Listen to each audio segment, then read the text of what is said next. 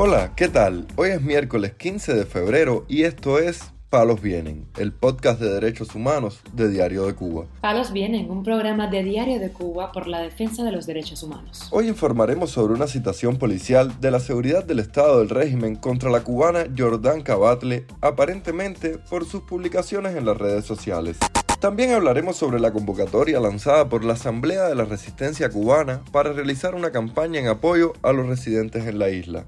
Por último, profundizaremos en la situación de varios presos políticos cubanos, entre ellos la opositora María Cristina Garrido, quien envió un mensaje desde la prisión. Lo más relevante del día relacionado con los derechos humanos en Palos Vientos. La ciudadana cubana Jordán Cabatle, quien se destaca por sus críticas al régimen en las redes sociales, denunció en su cuenta de Facebook que este martes fue citada por la policía política para una entrevista a realizarse este 15 de febrero en la estación policial de Zapata y C, en La Habana. Sin haber dicho una consigna, sin haber dicho una mala palabra, sin caminar por encima del discurso de nadie, solo por hablar de mí y por mí.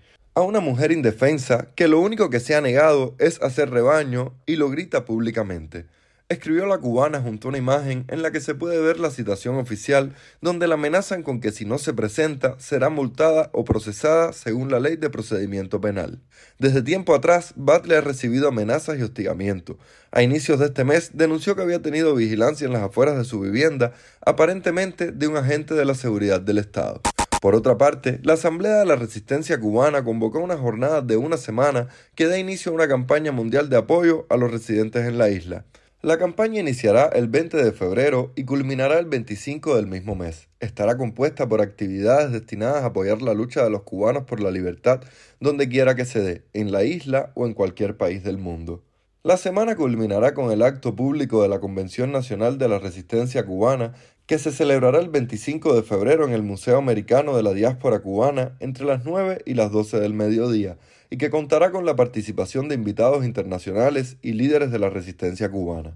Mientras tanto, un video donde se ve al exprisionero político Josiel Guía Piloto cosiéndose la boca en La Habana en protesta contra el régimen cubano causó conmoción en las redes sociales este martes. En estos momentos, el preso político y de conciencia Josiel Guía Piloto se está cosiendo la boca, eh, ya que el jefe se vino aquí a, a la calle Cuba a amenazarlo de que tenía que irse en una lancha si no le iban a poner desobediencia.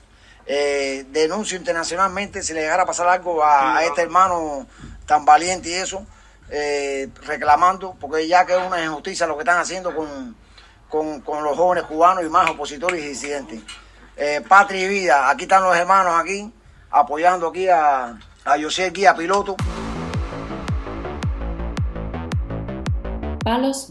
Esta semana, madres de varios prisioneros políticos denunciaron en declaraciones a Radio Televisión Martí que se mantienen los maltratos por parte de las autoridades penitenciarias en contra de los manifestantes condenados por las protestas del 11 de julio en Cuba.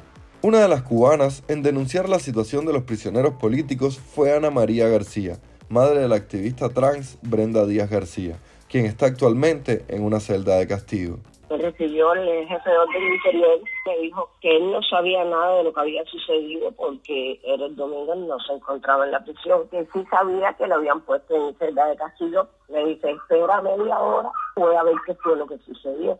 Y a las dos horas y veinte minutos él salió de nuevo y me dijo, mire, su hija, lo que pasó con ella fue que entró a un cubículo que no debía y el guardia fue a sacarlo de ahí. Ellos me dicen que no está golpeada, pero a mí unos presos me llamaron y me dijeron que sí la habían golpeado. Yo quiero que me la presenten al frente y que ella me diga en mi cara que no está golpeada y yo verle el cuerpo que no está golpeado.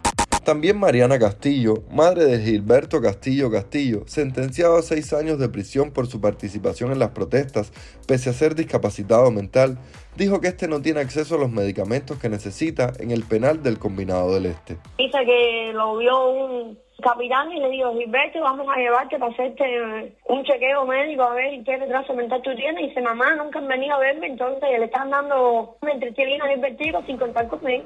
Por último, Ailex Marcano, madre del prisionero político Ángel Jesús Vélez Marcano, ofreció detalles sobre la situación de su hijo. Preocupada por la situación de las lesiones en la piel de mi hijo, que desde que entró a prisión se le ha hecho una serie de tratamientos y aún persiste la sarna en su piel. El tema de la alimentación pésima, realmente las condiciones en la prisión Desde la prisión de mujeres de Occidente, ubicada en el Guatao, La Habana, la prisionera política cubana María Cristina Garrido, condenada por su participación en las protestas del 11 de julio, envió un mensaje a los cubanos que fue divulgado por Radio Televisión Martí. Mi hermana Angélica y yo somos inocentes.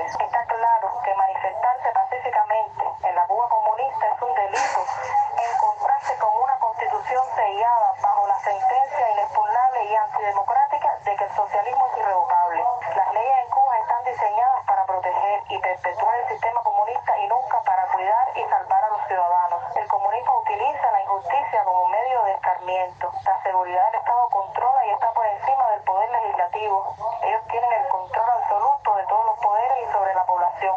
El comunismo es eso, obsesión por el poder, por el control, la obediencia y el castigo sobre los ciudadanos. El comunismo es un lobo con piel de oveja que necesita de la pobreza y la ignorancia para la dominación. Quisiera que la Corte Interamericana de Derechos Humanos se tomara en serio la importante cantidad de presos políticos que mantiene el régimen de Cuba con sanciones no apegadas al marco de la ley y las constantes represiones y violaciones a los derechos humanos. Y por esto el gobierno cubano. Quiero darle un mensaje a esos cubanos dispersos en, el, en los continentes y al mundo libre que no permitan que el comunismo toque sus puertas. No lo dejen entrar. El comunismo destruirá sus libertades, su patrimonio, todo lo que han conseguido con su esfuerzo. María Cristina Garrido y su hermana Angélica fueron condenadas a 7 y 3 años de privación de libertad, respectivamente, por su participación en las protestas populares del 11 de julio en Quibicán, Mayabeque.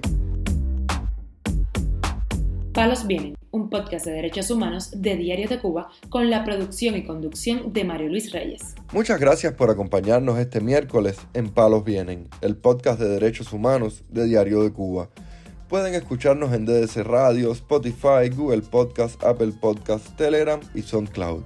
Yo soy Mario Luis Reyes, mañana regresamos con más información.